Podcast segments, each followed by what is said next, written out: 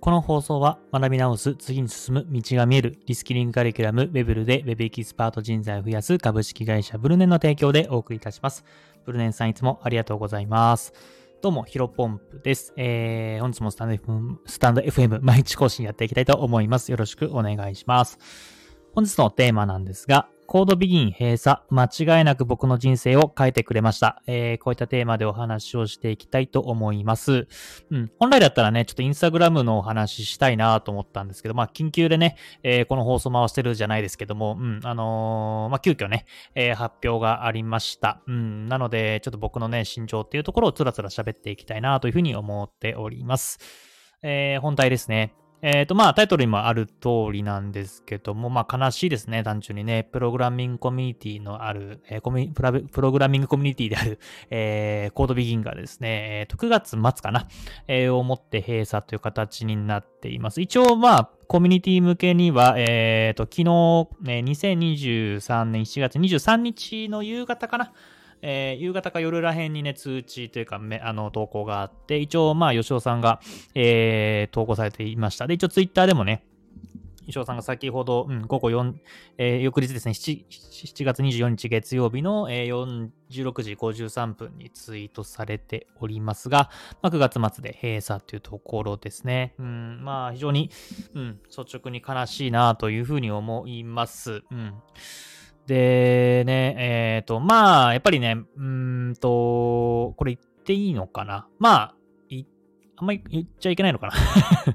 あの、あまりあれですけども。まあ、やっぱりね、えー、学さんの影響力が少なくなったっていうのが、えー、背景あるのかなと思いますね。うん、まあ、学さんがもともと、僕がね、入った時に、えー、学さんが講師というか、まあ、最前線に立っていてね、まあ、毎週土曜日質問会みたいな感じで学さんに質問できる。まあね、あのね、えっ、ー、と、ツイッターだと35万人ぐらいでしたっけ、フォロワーズ。で、YouTube だと55万人で、まあ、いろんな含めて多分フォロワー、総フォロワー数100万人ぐらいいってる学ぶさんに、うんと、まあ僕みたいな一般人がね、えー、質問できて、えっ、ー、と、まあ顔も覚えてもらえるみたいな感じで、めちゃめちゃね、良かった。あの、めちゃめちゃ、えー、質が高い、えー、プログラミングコミュニティでした。別にあの、あれですよ。あの、最後ら辺が質が悪くなったとかではなくて、やっぱりまあ、マナプさんの影響力が多少単位もあったなというふうに思います。で、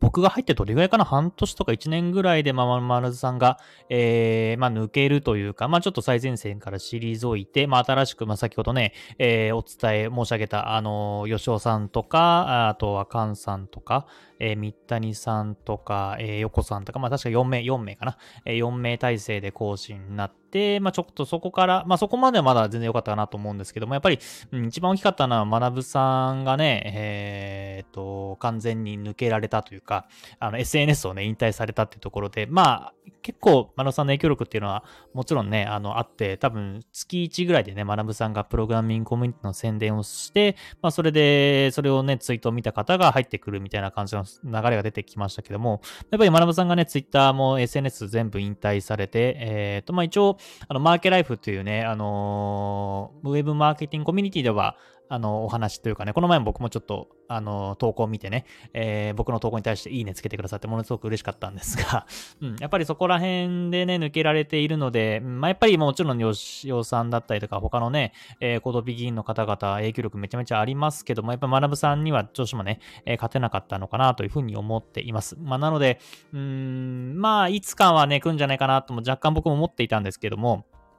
僕のね、えっ、ー、と、人生を変えてくれる CodeBegin が今回、えー、なくなってしまってものすごく、えー、残念に思います。で、まあ、一応ね、プログラミングコミュニティ、まあ、この CodeBegin っていうのはなくなるらしいんですけど、まあ、今一応やってるコミュニティのその母体自体は Discord に移行するということでした。まあ、なので、引き続きね、オフ会とかは多分定期的に開催されるのかなと思うので、まあ、完全にね、ゼロというか、まあ、まっさらになるっていうわけじゃないので、まあ、そこら辺はね、僕自身も嬉しく思うんですけども、うん、まあ、やっぱり新規受付がないというところころで、まあ、新しい出会いっていうのは、まあ、今後なくなっていくのかなというふうに、えー、思っています。うん。まあ、なので、まあ、この放送をね、聞いて、じゃあ、プログラミングミディオ、えー、コードビギン入りたいと思っても多分無理なので、まあ、そこら辺はね、ちょっと申し訳というかね、も申し訳ないので僕が謝るというか、申し訳は、申し訳なく思う必要はないんですけども、うん、やっぱそこら辺は残念だなというふうに思います。まあ、ただね、本当にね、コードビギンには感謝していて、まあ、改めてコードビギンがなかったら僕自身はここまで来れてなかったんだなというふうに、えー、この放送を撮る前、うん、あの、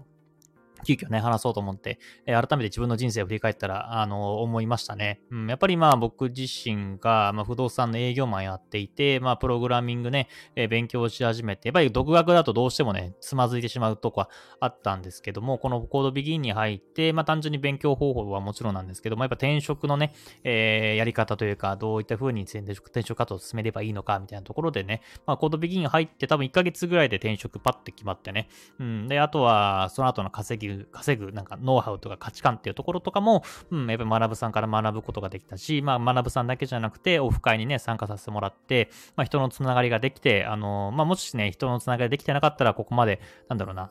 うんと誰かがいるから頑張れた、誰かがいるから、えー、プログラミング続けられたっていうところはもちろんあるので、うん、いなかったらと思うと、かなりね、えっ、ー、と、しんどいなというふうに思います。まあ、ただ僕がね、えー、こんなことを話したとしても、コードビギンがね、また復活するわけでもないですし、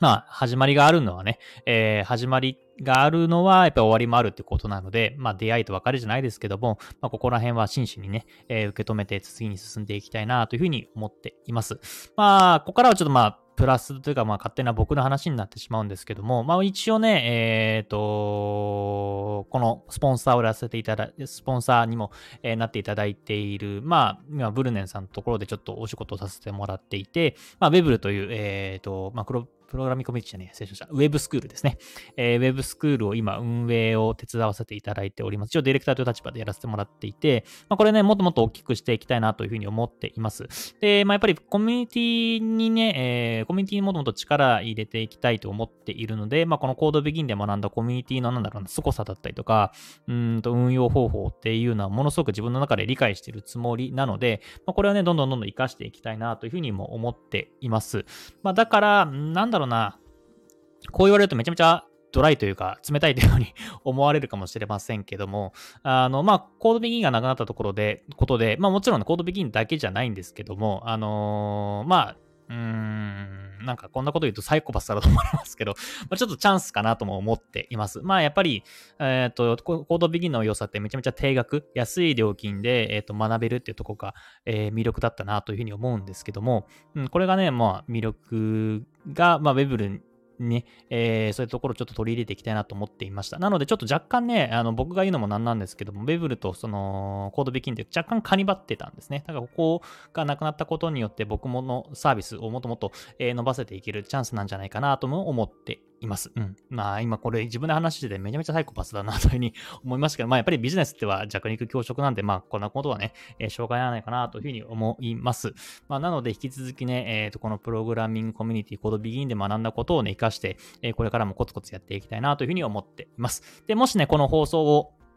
聞いてくださっているコードビギンの方々、まあ所属の方々がいらっしゃったらですね、お伝えしたいのは、まあ引き続き、あの、仲良くしてもらえればな と思います。まああまり僕はね、人見知りなので、えオフ会たくさん参加したいんですけど、体がね、なかなかついていかず、うん、あんまりね、参加させていただく機会はないんですけども、やっぱり、えー、まあオフ会で会うんだったら一番ね、候補に上がるっていうのは一番その仲間に会うっていうのはコードビギンが僕の中でやっぱり一番最初に頭思い浮かびますので、まあ、さっきも言ったように多分コードビギン自体はなくなるかもしれないですけども、そののコミュニティの強さ、まあ、吉尾さんをはじめね、えっ、ー、と、まあ、オフ会だったりとか、まあ、この前もね、えっ、ー、と、野口デザイン、野口デザインサロンさんの、えー、合同オフ会参加させてもらいましたけども、やっぱり、あの、つながりってものすごく良かったなというふうに思います。まあ、なので、みんながね、えー、それぞれまた次のステージに歩んでいくと思いますが、まあ、そこもね、僕も、えー、さっき言ったように、まあ、ベブルとして、えー、次のステージに進んでいきたいと思っています。まあ、なので、一緒にね、次のステージに進むためにも、うん、これからもまたオフ会やる、やると思います。まあ、ずっとやらないとはないと思うんでね、まあ、吉尾さんの性格的に やっぱり、あのー、めちゃめちゃ僕も尊敬している方なので、まあ、ぜひね、えー、またご一緒できればなと思っておりますので、まあ、この放送機でコードビギンの方いらっしゃったら、引き続き仲良くできればなと思っています。うん。やっぱりね、あのー、さっきのね、えっ、と、吉田さんの投稿を見て、ちょっと若干ショックを受けていたんですが、うん、やっぱりしょうがないかなとも思いますね。やっぱり始まりがあるので、いつか終わりがある。もちろんね、今回僕もやらせてもらってる Web っていうのも、もちろんね、もともとずっとね、続けていきたいサービスでありますけど、まあやっぱりいつか僕も人間ですし、死にますし、うん、まあサービスが100年以上ね、100年200年と続いていくっていうのは、やっぱりちょっと難しいなというふうにも思っておりますけども、いやまあ今やれることを一生懸命、コツコツ頑張っていきましょうという話でございました。以上です。